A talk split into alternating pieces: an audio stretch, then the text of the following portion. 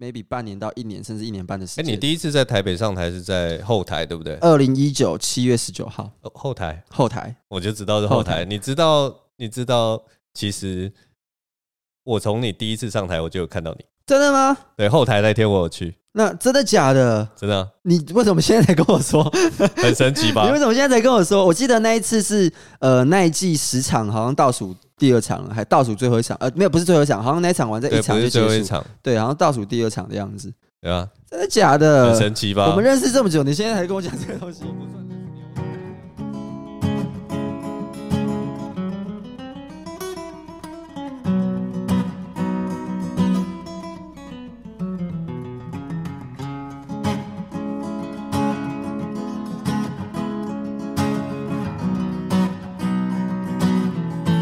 欢迎大家收听张敬伟的频道，我是张敬伟，我是杰克蒋耀哲。呃，我们今天请来了一个喜剧演员哈，大家知道我这个节目就是常会请一些就是自称是喜剧演员的人来这边做访问。那我们今天就欢迎杰克。对，杰克刚刚有讲到你到后台，我就是想要跟你说，其实我其实是这样一路看你，然后一路成长。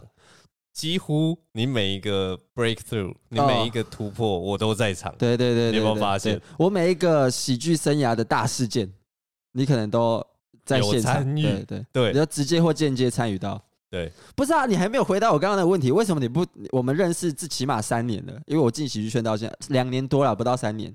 因为我不是马上就认识你，但是为什么你不跟我说这件事情？要等到今天要录音了，你才会跟我说。哎、欸，其实那一天你第一次上台，我在现场。啊，这就是做节目厉害的地方。我就是要在节目上跟你讲这件事情。你憋这么久，你当时候在台下说：“哦，这个人有一天会来上我未来可能会开的 podcast。”对，所以我要先把这个东西收下来。没错，憋大招憋这么久，哇塞，那我是很惊讶。大家从现在录音就可以知道，我跟杰克其实算蛮好的啦，嗯、就是抽干了给我这样子啦。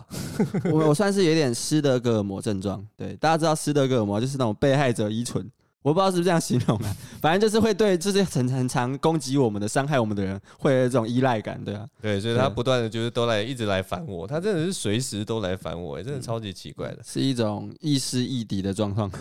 可是你知道吗？就是现在我找你们这些。人来上节目，虽然我是身为一个前辈，对。对，我应该还可以这样讲，我还是一个老人，对，不对？时时间上的资历来说，年纪上也是老，然后喜剧资历上也算多你们一点点，很多。呃一点点的，很多。不敢说不敢说，但是因为我很少，但是我每次找找，例如说不管找得得主啊，找你啊或什么的，嗯，我都觉得好像是在蹭你们的流量，这是怎么一回事呢？啊，嗯。这是好像是真的，因为德楚现在也是也是百万百万对短影影音创作者，对，然后也是一个 IG 的破万追踪的网红，就是你的那个业配价嘛，肯定可以拉到可能万左右的一次的钱。真的破万就可以，好像破万好像就是大概 maybe 八千左右，那看你怎么看你怎么看，对，但好像这么厉害。我记得 Google 上可以找到一些起跳价，就是可能两千到五千是一个价，然后五千到八千是一个价，八千到是这样，对对对，它那我的价格大概就是八百块这样。可能不会有办法谈八百块，可能你要自己去那种网络社团说，哎，无酬征稿有没有？原来是这个要自己去求那种。哦，好好好，很好。那我现在就想要这个请教一下这个短影音的这个前辈啊，身为一个短影音高手啊，请问这个到底要怎么样剪这个短影音才会红呢？那我想我讲这个肯定是有一些。呃，说服力在，因为毕竟我是可能比德楚再好一点点，我是双平台短影音，哇塞，双平台短影音都破百万流量，哇塞，Reels 跟 YouTube 的 Shorts 都破百万，所以你就是在呛德处两个，只有一边破百万，嗯，我应该是好像短影音唯一一个这样子的人，哦、真的、哦，真的假的？凶是不是？很凶哦，很凶，很厉害、哦。没有啦，我有去查一下，应该好像真的是啦，就是大家都是比较多是在 IG 的 Reels 上有到。就是破百万，嗯，对，然后 Shorts YouTube 的 Shorts 好像真的比较难，好像跟它演算法，就是你停留多久可以算一次点阅的的长短，好像不一样，有差，嗯，好，那反正在这样子的这个资历，这个演算那个短影音资历之下，我觉得对于短影音怎么做，我要举一个人呢，李诞说过啊，娱乐产业九十趴是运气，所以我也不知道。我就是运气好吧，我也不知道。不愧是李诞，这一语道破啊！一语道破，对，原来就是运气，原来就是靠运气。所以我相信，对啊，李李诞就说娱乐产业九十趴是运气，所以我也不知道怎么讲。对，OK 啊，大家就是多写多丢嘛。你是从什么时候？你就你刚刚是说是从二零一九二零一九年。可是我后来发现，后台业业界有两种算法，就是我自己以为，你什么时候第一次站上舞台，不管是 open mic 还是售票，那都算是第一次。对，所以我第一次 open mic 就是二零一九七月十九还是七，我有点忘了，大家可以去查一下。但是我要查，就去查一下我 YouTube 那一支第一支影片，帮我刷个点。记不得就算了。我自己觉得我的第一次是是上 Open Mic 那一次啊，但是其好像业界有其他说法，是你的第一次售票才算是你可以正式称自己是喜剧演员哦，真的假的？身份至少龙龙是这样子跟我算，哦、他说 Open Mic 哪算？你第一次售票什么时候？那就是二零一二零二零年的一月十几号，那时候是我第一次去上二三的焦点之夜。那算是我第一次售票，对。哦，所以要售票才叫喜剧演员。有两种算法，但我都 OK，对。啊，他可能标准比较高一点。那但就是差大概半年左右的时间，就是七月到一月的时间。但其实现在售，其实售票的那个门槛，我觉得也没有到，呃，我我不好说有没有变低，但是就是它一直都没有那么的难。我事实上是觉得，因为票房怎么样不一定嘛，但是你只要有一个完整的东西，你要被看到，对，然后你要站上那个舞台，其实。而且好像比较有明确的管道的，就比如说以二三的焦点之夜，它就是会固定甄选。对对，对。但好像在这个固定甄选之前，你好像真的就是只能好像在丢履历一样。对，就是努力练习。对，努力练习。对，被场地方看到。所以好，那你就是那个时候开始讲的。差不多，差不多，一九底二零初这样子。那你当初怎么知道单口喜剧？哦，我觉得跟大家都一样诶，应该所有台湾人，除非你是从小住过国外的，不然所有台湾人应该都是看 YouTube。然后都是被那个什么 BC Lowy 的翻译，嗯、可能最常看的就那几支，可能 Russell Peters 的，然后呃，不然就是黑人爱吃鸡那个 Chappelle 的，或者是 George Carlin。但就是这样，我觉得大家的起点百分之九十的台湾都是从影片开始，所以都是从影片，而且甚至都是那几支影片。那你是怎么下定决心从你是台中来台北讲后台的那个 Open Mic？嗯、你是那个时候在台中读书，对，大学生，大学生四年级。升四年级，大四要上大三要大四的暑假。那你是为什么会忽然想说我要去后台讲？因为其实其实台北那个时候一样有，例如说卡米蒂或者旧二三。我觉得我觉得这个就是呃，因为伯恩出圈了，嗯，对，所以我一开始对于这个 stand up comedy 的认知仅止于 YouTube 上。但是你发现哦，有个人讲了大奶维维哦，所以台湾有这个东西，所以你一定是从 Google 去查伯恩，然后 Open Mic，你才知道说，哎，有什么场地可以去看伯恩或者是看 Open Mic 啊？当然那时候第一个出来就是后台。嗯，对，因为他那时候后台就是有售票页面，你就是二零一九。那你记得你那个时候看到他，你是看到他的呃 stand up，还是在看到博恩夜夜秀？stand up 夜夜秀是之后的事情了，因为我甚至曾经想要，呃，我那时候才大四吧，然后夜夜秀第一季开始，他有在争，好像那个呃节目的不知道什么工作人员，嗯，某一个某一个，然后就是有在争人的，然后那时候还在募资而已，对对，然后之后我就想说，哦，我想去偷偷看，可是我看到就是他有一个备注说，反正就是。一定要全职的，我看到这个我就直接好，那就对了，也是啊，我连后面去看履历需要什么的，因为就还是大学生，对，我那时候就是我不可能有办法全职做这件事情，所以你那个时候上来讲的时候是第一次登台，然后你去后台，对，但是接下来你就回到台中了，不是吗？对对，那你后面有再继续讲 open 吗？有啊，在台中，因为那时候上来之后就比较认识了，开始去做更多的功课，去了解说哦，台湾有没有。这样子的环境或什么的，然后我那时候就发现哦，台中有一个叫来福好事的地方。哦，所以你就那你后呃，因为你去第一次在后台的，你是遇到一个很热的场子吧？然后呃，表演算是蛮顺利，嗯，那你后来到来福好事中间有一个落差吗？或者是？我其实觉得还好，哎，对我其实觉得啥是嘎天才嘎。哎呦，现在要捧杀了，是不是要捧杀了？原来杰克这么厉害啊！嗯嗯嗯，但是我觉得来福好事那时候，因为台来福好事后来有搬家，搬到现在一个叫群岛的地方。嗯，那在他搬家之前，在中行路那边的那个旧址，其实我觉得那那那时候的观众氛围其实是好的，只是他来的观众数不稳定。有时候很多，有时候很少，这个很自然。对对对对对，就是少的时候，你当然一定效果就会比较差。对对。但是愿意笑的人还是很愿意笑。那多的时候，你就会觉得，哎呦，那今天氛围是很热很嗨的。所以你就是去，后来你就是去台中，然后讲 open mic。那你后来有去上 social 的？有有，我在找到来福好事的同时，我也找到有一个叫卡米蒂的地方，我也是那时候才认识卡米蒂，嗯，才发现哦，他们下个暑假要开那个秋季班，所以就隔一年了。也没有到从你第一次登台到没有两个月，两个月，两个月，就是我七月登台嘛，发现两个月就是九月之后开学之后开始有那个秋季班，嗯，对，因为刚好秋季嘛，所以就秋季班。我说，哎，可是他在台北，但是礼拜天，嗯，所以我那时候就变成连续十十周，呃，驱车来台，对，一边上课一边驱车来台北，就那一周我就是一路上到礼拜五，然后礼拜六休息，礼拜天在。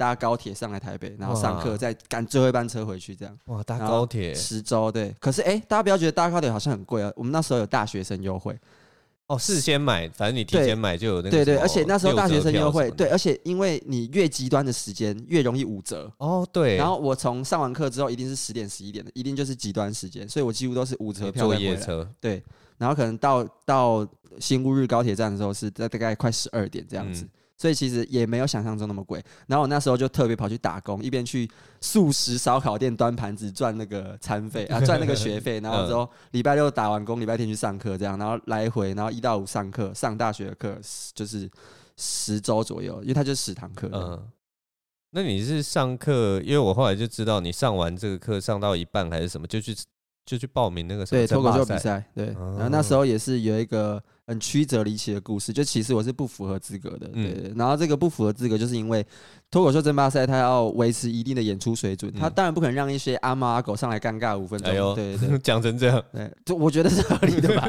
毕竟它是售票演出，哎，我给你收六百票，然后我这个人是谁啊？干那种感觉，然后之后所以他有一个最低门槛，你要马上过五次 open mic。要么要上过好像三次售票演出，还两次我都忘了。就是你要有基本的品质段子品质，你才可以报名。嗯，所以其实啦，他那个东那个东那个标准，最后就是塞一些圈内人，就是因为啊也是啦，其实就是有稳定演出经验，他不希望说如果你来，然后他我我完全不认识你，对，然后上台结果哎漏气的话，那不大好。然后我那时候其实包含后台那一次，我只讲过两次 open mic。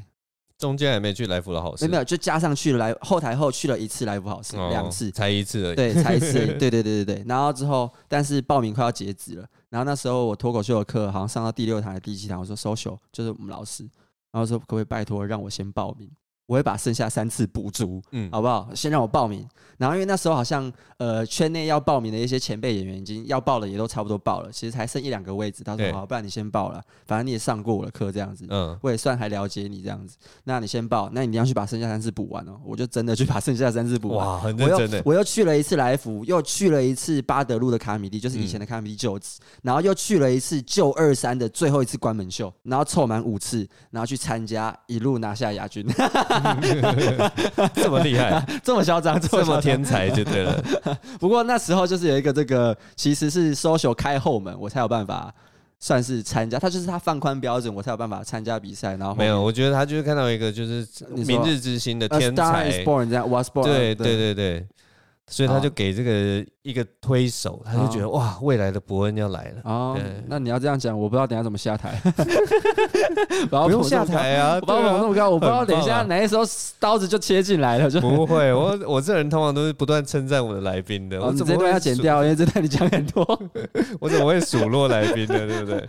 对，那时候的小故事啦，一个小故事。哎，拿到亚军以后应该蛮开心的吧？哎，我觉得呃，他对我最大的收获是，哎，很多。业内的圈内的前辈哦，认识我了，哦，知道有一个这个人哦，他是谁？哦，亚军呢？没看过这样子的亚军呢？哦，对对对，我觉得就是因为那个，我以为就是你这么天才，你应该会觉得哦，亚军，我应该要拿冠军的。哎哎，我那时候年少轻狂，确实是这样想。不要再挖洞给我跳了，你自己要跳进来，怪谁啊？哎啊，你都做效果给我 了。那你觉得你那个时候争霸赛得了亚军之后，对你职涯有帮助吗？就是做喜剧这件事，我觉得第一个就是我刚刚说的，被圈内人、圈内的贤配先认识我，嗯，然后他们有一个可以参考我表演能力到哪里的的评断，嗯，然后好像可能真的也觉得还不错，所以后来我马上就没隔多久，龙龙就找我去帮他暖场。哇塞！他们比赛完是什么？没有，他们比赛完是已经蛮蛮年底了，对对对，十一十二月，十一十二。那龙龙是什么时候找的？龙龙是隔年的，好像五月六月，那也是隔蛮久的。对，大概隔将近半年左右的时间。然后我记得那时候是也是有一个小故事，我那时候就在台中嘛，然后已经差不多要就是暑假的样子，哎，毕业的样子，毕业的样子，好像毕业了，毕业了。那个时候毕业了。我有点忘，怎么会？五月，你那个时候还是说什么大三升大四，然后你接下来争霸赛那个时候应该大四嘛？嗯，那你说他五月找你，你还没毕业啊？你毕业，你提早半半学期毕业吗？六月毕业啊，六月毕业啊，六月毕业啊，对啊，对啊，对啊，没有，反正我记得那时候是啊，哦，没有，那应该是还没毕业，只是因为我那时候在台中有换地方住。啊，对对对，然后我换地方住，你是接近要毕业，我不在乎啊。你好，anyway，好，anyway，反正就是换地方干我屁事。反正那时候的小故事就是，突然半夜的时候，我不知道龙龙可能很晚睡，他可能夜猫子，我不知道。半夜三点哦，快三点的时候，我刚好也很晚睡，然后我差不多要睡了，我睡意来了，他突然就是赖我。然后你想想看，你一个名不见经传的你，哦，你们那个时候完全不认识，完全不认识。然后他在半夜三点，他是半夜三点，然后我们那时候啊，我们那时候有先演一起合合演过一档拼盘秀。但是就是仅止于我们合演，然后可能后台有稍微讲个话，然后稍微加了一下 line 这样子的这一种，但是就是加完你不会跟这个人有任何的讯息来回，因为你就不熟嘛。对对，但是突然他半夜的时候，我快要睡着的时候，他说：“哎，杰克，我想找你。”当我下一次个人专场巡回的，你心里有没有紧张一下？是不是 booty call 这样子？不是，呃，不是，不是，不是 booty call，而且是龙龙哎，拜托，你只会觉得你是不是哪里得罪他了？是不是我那一次跟他拼盘秀的时候得罪他，踩到他的脚，踩到他的脚，他很不爽，他冷到这时候突然要爆发。没有，但是就是那时候确实是这个方向的紧张，因为就是一个哦，对了，那时候就是一个全台售票第二能能力第二的人，突然在半夜私讯你说，哎。然后因为那时候那个。我的讯息是不会马上就是看到内容什么，你要点进去看才知道。嗯、但你只会知道谁私讯你的这样子啊，对对，所以很紧张嘛。然后点进去才发现，哦，想要找你做暖场，突然嗨到一个睡不着，很像小学生明天要去郊游一样。对啊，到底在幼稚什么？对。然后那时候我就说，哦，好，当然好，可以啊。他说好，那先先告诉你这个资讯，我们其他的资讯以后再详谈。先这样，我要睡了。我说靠腰，为什么？你为什么不早上再跟我说？真的，三点跟你讲，然后也睡不着。对啊，然后你可以去睡，但是我。已经兴奋到睡不着了，对他来讲只是把一个工作哦，我终于找到人这样的感觉。然后他可能就是哦，怕明天忘记，今天在睡前先处理这种感觉。糟糕哎，对，那时候有一个这个小故事啊，所以我觉得那个争霸赛就是有点先，就是把自己推出去给圈内的人，嗯，其他人知道，然后开启了后面这些呃机会。他那个时候专场是大概几月的事情？秋季到冬季那段时间对。秋季左右，应该是秋季，嗯，反正就是秋冬。对，秋冬，然后为期三个月，因为为期三个月，它本来是十二场，嗯，就是正常的售票巡回是十二场，但因为好评加演嘛，又多开了五场，所以就拖到三个多月这样，所以总共十七场，哎，没有十八场，那是十三加五，十三加五，十三加五，十三加五，总共十八场，总共十八场，对，哇，那对一个那个时候你的资历大概才一年多，对啊，时间其实就是算是。我觉得不是一个我好像已经准备好，看起来准备好的时间。嗯，然后记不记得那时候你又参与到我人生的 第二个 breaking point？你来看，好像第二场还是第三场魔鬼场，我记得啊，对，对你来看红楼的嘛，因为最一开始是台北先巡，台北七场。一个礼拜七场演完这样子，然后你好像看第二场还是第三场？对，然后就是魔鬼场，就是我炸到爆的那一种。对对对，就是表现的很差。我记得那一场结束之后，你整个面色凝重，好像被雷打到。对对对，然后然后我觉得当暖场有一个呃，你会有一个心理压力很大，就是你开不好，你可能会连带后面的主秀被你影响。所以其实那一场对龙龙来说，他也觉得自己也表现的还表现的还好，对对对，不是那么的满意。对，所以那一场就是我们两个的魔鬼场这样子，然后你刚好买到那一场，刚好看到你们状态最差，对对对对，然后后面都不来看，后面状态好都不来看。现在提到这件事情，我才想到那个时候帮龙龙开场，其实你压力好像真的很大，因为我记得你那个时候问我蛮多问题的。对啊，对啊，对啊，我我不止问你，我问跑去问伯恩说跟龙龙一起演出我要注意什么，就是或者是有没有什么 tip 我可以，因为他的观众就是很很喜欢他的风格嘛，所以。其实我有一个心态，就是哦，那时候在暖场这十八场，我有一个心态，就是呃，可以给接下来有要帮任何人暖场的新人，就是今天在一个不喜欢你，也不是特别来看你的观众，文本是你最好的武器，扎实的文本是你最好的武器，就是你只有文本可以拿到最基本最基本的分，就是至少不让观众讨厌你，就是。好笑的话，文本好笑的话，那再来你有其他的人格魅力，那当然就是在往上加。但是在没有那些东西之前，文本好像是你最可以把握且是最好的武器，可以保护自己。然后我记得你那个时候其实遇到这些前辈的时候，他们给你的那个说的话，我觉得都蛮对的。因为我我永远记得那个时候你，你你一直在问说，哎、欸，我上台的时候。你好像一直问龙龙说：“哎、欸，我上台的时候到底要干嘛？嗯、我到底要哎、欸、要帮你介绍吗？或者说你有没有、嗯、你有没有什么东西是要我帮你讲的，或什么什么？嗯、就是你问的很多。嗯，就龙龙，我记得那个时候他只跟你说，你就是想办法让观众喜欢你就好。对对对对对对对对对对，伯恩也是，伯恩，我记得有一次在呃二三的那时候好像是新二三的的后台，也是问他说：哎、欸，那就是我刚刚说的嘛？问他说跟龙龙一起演出，我要注意什么？他说。”你就想办法好笑，然后让他的观众喜欢你，然后你一定要介绍，让他们记得你是谁，因为他们一定会追踪你这样这样子。嗯嗯嗯。对，所以那时候就是把握这些东西。所以我我后来的原则很简单，就是想办法最好笑，做到自己最好笑的程度，然后不要是跟观他的观众对抗的。嗯，那你哇，其实这十八场这样很硬诶、欸，你就在三个月里面演十八场，几乎每周都会有一两场这样子的情况，呃、是吗？他是他是比较那个一个月。连续好几场休，在一个月连续好几场在休，在一个月最后时间，所以那时候好像是我记得我有一个很很明确的那个心境变化，就是前三到四场我就是兵荒马乱，完全不知道自己在干嘛，紧张，就是想说哦，我到底在干嘛，很却很慌乱这样子。然后大概到五到十三场左右的时候，就开始已经进入状况，开始知道自己在干嘛，已经可以办法 hold 得住那个大概两百多人的场子的，哇塞的那个感觉。然后就是天才啊！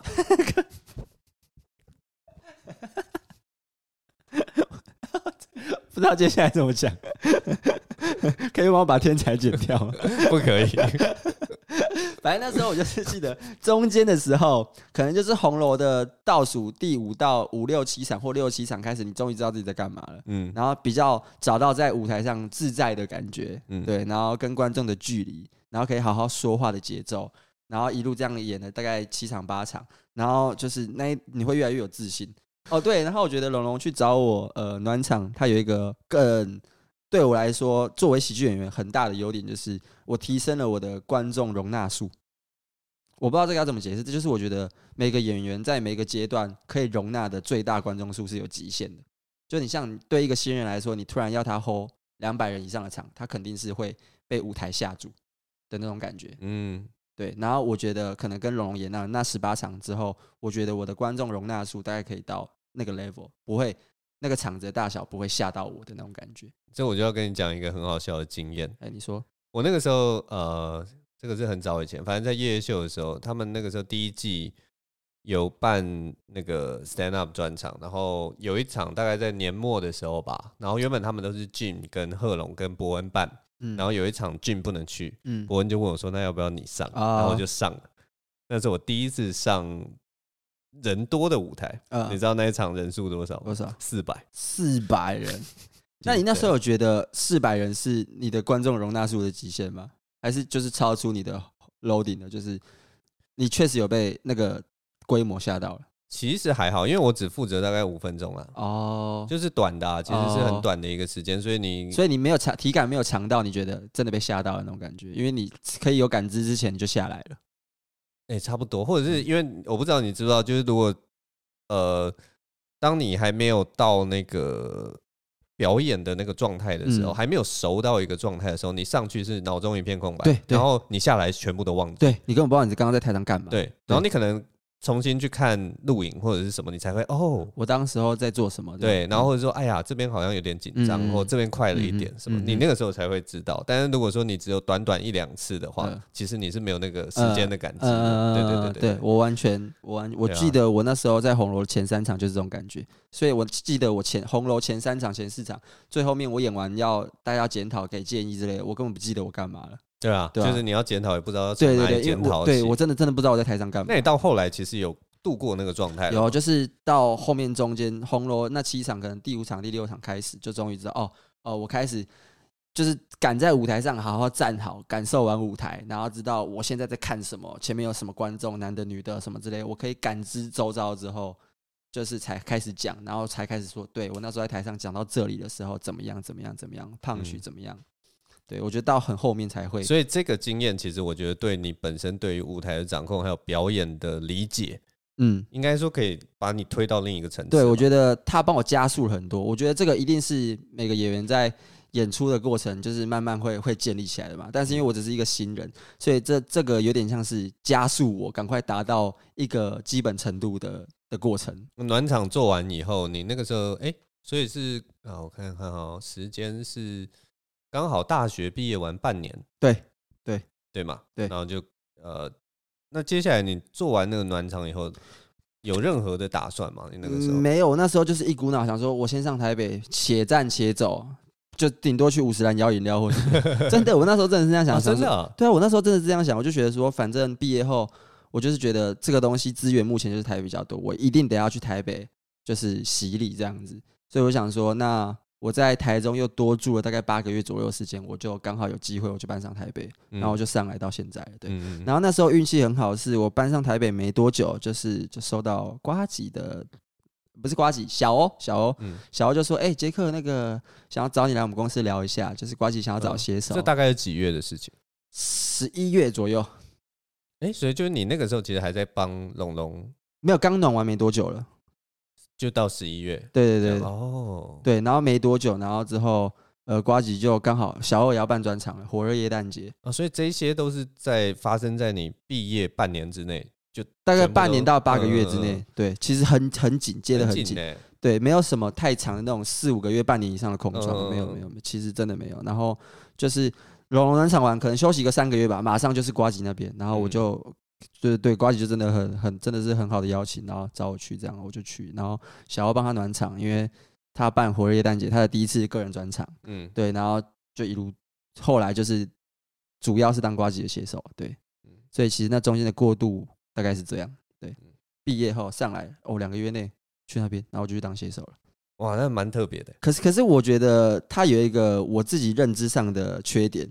就是我觉得我一直像是温室里的花朵被保护、保护、保护，所以我跟其他演员比起来，我没有那种好像真的已经达到谷底的那一种挫折。我就觉得这件事情对我来说其实不太好。这就天才啊！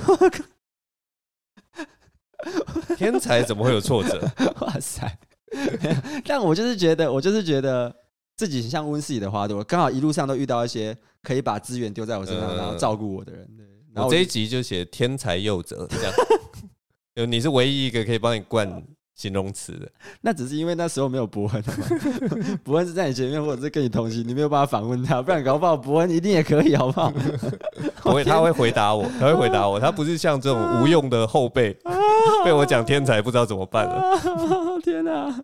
所以你，那你去当瓜吉的写手，我我就我的认知来讲啦，就是因为你前面基本上都还是在做 stand up 的工作，对，那你进到。呃，上班不要看办公室，然后跟瓜吉合作当他的写手。嗯，中间你有没有感觉到任何的不一样或落差？因为我觉得这是完全两件事。我觉得落差是，哦，原来把喜剧当饭吃是这个样子，然后一点都不好玩，一点都不好玩。对啊，这样你比起来，其实跟一般，虽然一般的喜剧演员可能是想说，我想要有一个稳定的工作，我想要有一个稳定的收入。嗯。但是其实，当你有了这些的时候，你相对付出的那个就是好玩的程度，其实就整个大大锐减。对我，我觉得那很像电竞选手一样。你以前打 LOL 是好玩，下课跟同同学，而且会很想去打。对对对，然后有任何机会能够打，人家来邀说：“哎，等下来打个 LOL。”而且打 OK 好，打没日没夜那一种，对，对你一头栽进去那一种。但是他变成电竞选手的时候，就会觉得哦。他从兴趣变工作，你的兴趣反而变成别的东西了。呃，这个东西的好玩程度就丧失了。然后再加上你以前只需要对自己负责，讲 stand up 的时候，对。但你现在是别人的写手，你就要对别人负责。嗯。然后我就觉得这个事情真的是让我觉得有不开心的成分在里面。然后这个不开心是，是也有愤怒，但是也有哦，我好，其实是不是没有很喜欢做这件事情？这种感觉。一定的。对对对对对。然后再加上我那时候因为。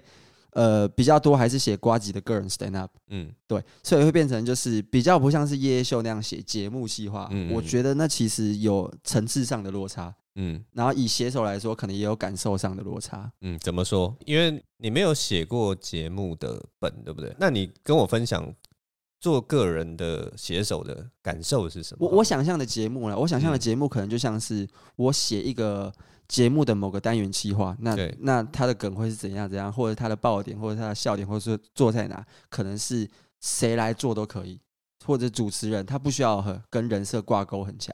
但是今天如果是写 stand up 的话，你就好像真的要以这个人的真实角度去认知去写。哦，那很难啊。对啊，完全不是，因为我们每个人都不大一样。我们不能当另外一个人。对对对，对。但是 stand up 我觉得是一个很个人的东西。嗯。所以我遇到最大的挫折就是，我今天要写瓜吉的东西的时候，我不是瓜吉，所以我没有办法预先知道他喜欢什么，不喜欢什么，他对这个议题上的逻辑认知是不是这样，或者是我的这个认知，他觉得他认不认同？如果他不认同，又觉得不好笑，那真的就是死掉。如果他认同，但不太好笑，那还有机会修。但是这些过程常常都是。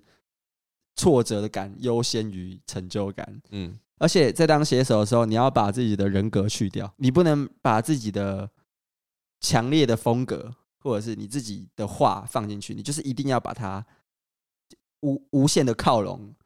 呃，比如说我是帮瓜吉写，我就要无限的靠拢瓜吉的真实人格，或者是他的人设，在观众眼中的人设，会比较容易是他会最后采用那个笑话或什么的。哦，原来是这样，我觉得有差，嗯。那你会推荐别人当写手吗？哦，我会推荐，我会推荐你个人风格不强的人，你可以想想看要不要当写手。那你举几个例子，就是说没有个人风格的写人是哪些人？我觉得谁适合当写手？我觉得，我觉得我在入行前期是没有个人风格的。呃，现在有了。现在我觉得比较有一个直男人设。那你觉得谁还可以当写手？我觉得大家不要当写手了。只有这个路拍给啊。那你自己喜欢当写手吗？我觉得写手是修罗场，我真的觉得当写手是修罗场，因为啊、呃，就是我刚刚说的挫折感多于呃成就感，对心态来说是修罗场了。嗯，就是你真的要不能觉得说一定要都采用才会是你是对的，对，你才对自己有信心。他其实也不是针对你啊，对，他是针对说我认识我的观众，然后我觉得不见得适合。对，像其实你很有趣，就是你跟很多。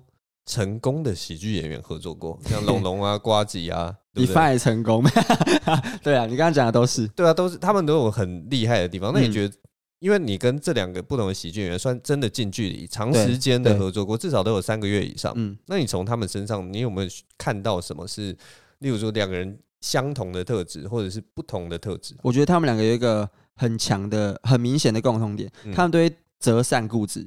然后这个善是指他们对于自己的风格择善固执，嗯，呃，就是比如说，呃，他们知道自己什么做的最好，所以今天在做某件事情上面的时候，他知道这个东西他可以变，所以我就会坚持这个，我一定要这样做。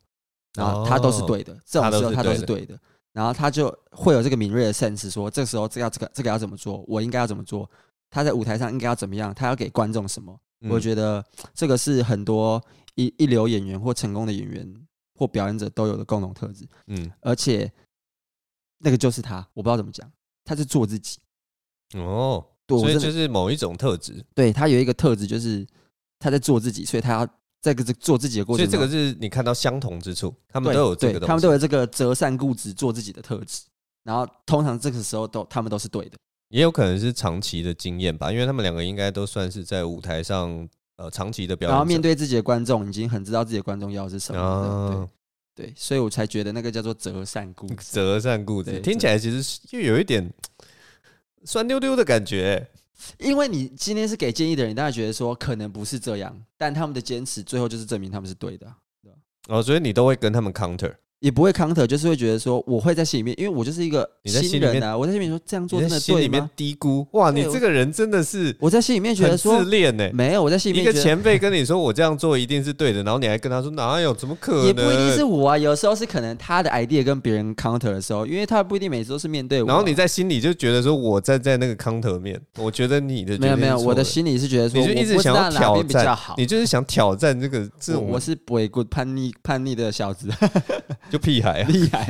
我抵抗体质啊，然后每次都被那个前辈的经验数落。巴掌打下去，会压在地上，拖在地上磨这样子，然后你就看看看，对对对，哦，你对，你们说的都对，对。我我太年轻了，难怪你脸都歪了，不是是是，哇塞，我应该要把我的心态跟我的脸都摆正，对，你就是不知不觉一直被他们赏巴掌，脸才会这么歪了。哇，好痛哦，都是同一边的，真的。哇塞，他们都很会打你的左边，哎，你的右边。对，但是我觉得他们都有一个这个共同特质，就是他们在他们会坚持他们那时候应的决定。对，嗯，对，关键时刻的决定，他们会坚持按照本心。我觉得这个是。你举得出例子吗？就比如说我和龙龙在那三个月的演出的过程中，我就会觉得可能这个段子是不是应该要这样改？但他觉得不行，我再试试，我再试试。然后的那种感觉哦，他就觉得他觉得他觉得你给的意见可能方向他也不喜欢，对，然后可能也不是他的观众适合的，嗯，但是他现在做的这个方式有点落差。嗯，对，懂，就还没找到他最好的方法，可是他觉得说这个地方应该可以怎么样，这个方向还在抓，对对对对对对，哦，大概懂了，对对，所以他是一个你频繁看到的感觉。然后你叫他，例如说你要叫他一直右转，他就说不要，我要直走，直走有一条路会看得到，我感觉到那边有一条很炸的路，对对对对对对对。然后你只要我右转，我就说我不要，我就是要。一般人会觉得说你这时候就是应该右转，但是觉得没有没有没有，你只是看的不够远，对对对，你后面有一个地方，我那个点是 turning point，嗯，对，大概懂。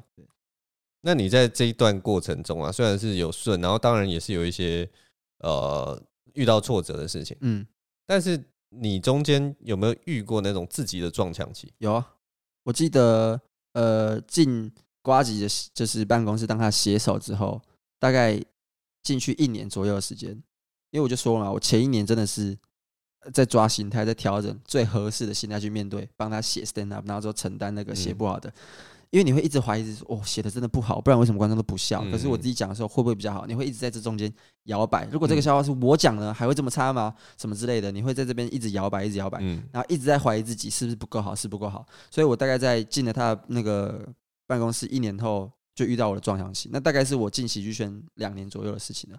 然后接下来大概将近八个月的时间，我真的是也没上 open 也没去什么表演，就算有表演都是哦好拿旧的出来顶出来旧，但是是完全没有灵魂的演出的。哇塞，就是觉得说，就是觉得说我是不是已经开始怀疑说我是不是不太会做这件事情？但是不是根本就只是以前都是新手运摸到的什么之类的？然后那时候瓜吉就我印象很深刻，瓜吉给我做了一个心灵鸡汤，然后。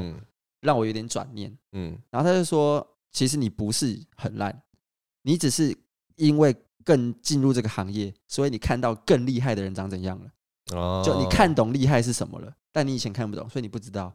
但你现在看懂厉害是什么了，所以你想要变成那个厉害，但是你还离那个厉害很远，你就开始焦虑，开始说你想要赶快到那边，但是你不要急，在努力，在熬，在蹲，在吸收。你现在不是不厉害，你不是没有进步，你只是离你想要的那个样子还很远，所以你焦虑。嗯。”所以就是他就，所以真的被说中了，你就在焦虑。我对我觉得是，我觉得那个那个撞墙，我觉得他说中百分之九十。哦，对，就是真的是焦虑成分很大。但是我觉得他也他也说的没错，就是因为你我以前只是一个门外汉一个外人，对啊对啊对啊，我是一个外人，我踏进来两年而已。对，然后我也不容易看到各种售票演出或者是谁的专场什么之类。但是因为进来，因为有他的这一层关系，我可能比较容易暴露在各种的演出下，不管是不羁夜啊或什么什么之类的。嗯、你开始看得到精彩的表演、厉害的表演应该是怎么做，所以你眼界开了，就会觉得哦，我好烂哦。嗯。然后那时候就是我大概有八个月左右的时间的撞墙，然后也就是那时候我这样憋了八个月之后，我就写了一个算是我目前进了喜剧圈到截至专场之前为止我最喜欢的段子，就是我。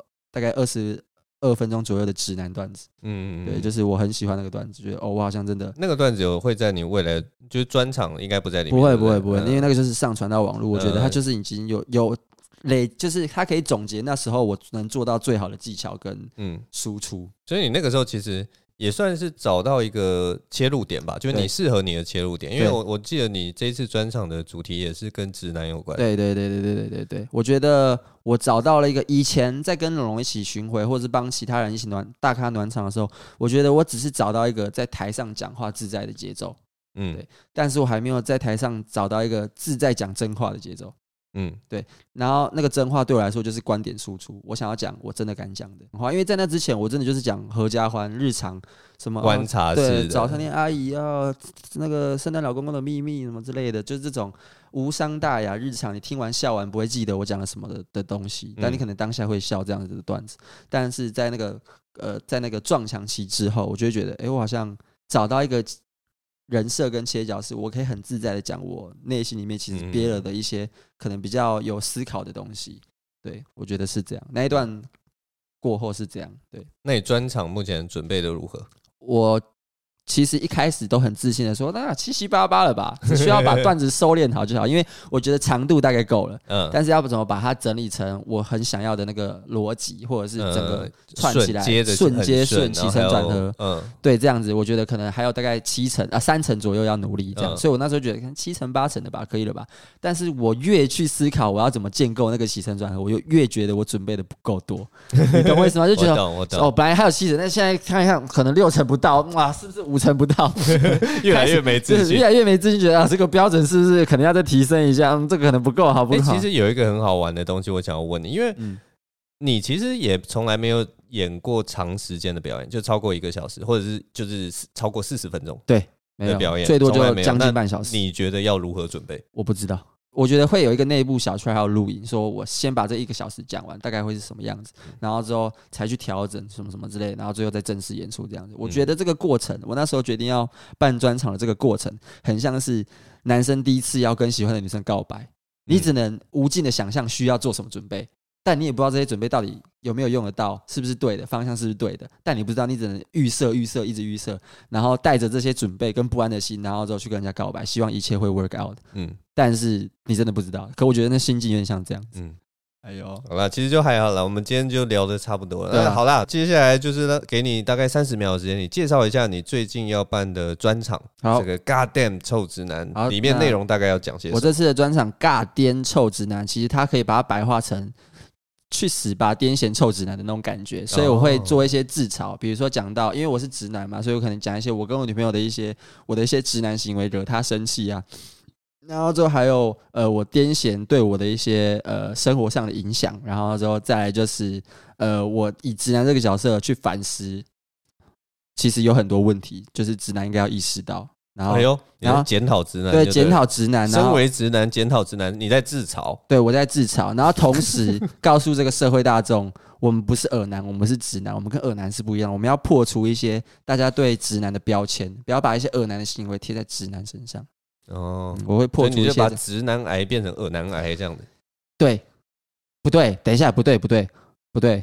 反正大家就记得，我现在是，反正大家记得，我这个专场是要替那一些呃。明明很认真做自己，但是却被偶尔贴上那个恶男标签的那些直男，帮他们说话这样子。嗯，我觉得他们被误会了。有时候我们一些行为真的只是完全没有别的意思，但是可能我们长得不够帅，所以你们就觉得我们是恶男，觉得不舒服。这句话真的是，我跟你讲，有点危险啊。但我觉得是啊，我也没有在怕。我觉得居然是跟长相有关啊！我原本想说你要讲什么政治正确的东西，结果是没有政治正确的东西，在上一次二十分钟讲完了，这次是要替这些 苦辛苦的直男大众说话。就是我们并没有享受任何的父权红利，我们也是过得很辛苦。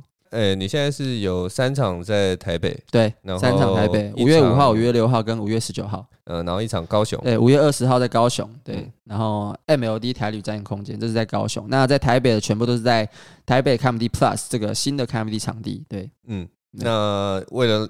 让大家不要像我一样受骗，所以我跟大家说，就是五月五号跟五月六号这两场已经卖完了，对，所以大家就是现在剩下的就是台北、高雄选一个地方了，十九号，对。可是台北就是在 Comedy Plus，然后高雄，如果你有兴趣的话，我是个高雄人，我希望大家可以多去高雄走走。嗯，对。就就我个人的这个侧面了解啊，他现在这个卡米蒂的场地啊，卖的卖票情况非常不乐观啊，不乐观，对啊，对啊，我们要卖大场，大概约莫一百五十人啊，但现在只有大概三。三分之一的人啊，加场啊，三分之一的人而已啊，所以呃，大家不要来看啊，让他感受一下什么叫做空场啊，对啊，大家大让大家感让，请大家让我感受一下什么是万人空巷，就是都不来，都真的在别的地方。如果说。大家真的都不来的话，他可能考虑那个时候椅子就排成一个半圆形了，然后我把它做成大学 seminar 那样子。对对对对对，研讨会，研讨会，中间可能还会玩一下什么，我不知道团康游戏之类的。那个支援前线，把后面的椅子传上来舞台给我，然后最后会会检讨说，哦，刚刚这个段子哪里没中，会有一个课后检讨，这样好不好？OK，大家一定要来支持一下，五月十九、五月二十都还有台北、高雄尬颠臭直男的专场的票，谢谢大家。好，那我们今天录音就到这边，谢谢大家收听，我是张敬伟，我是杰克蒋耀泽，好，拜拜，拜拜。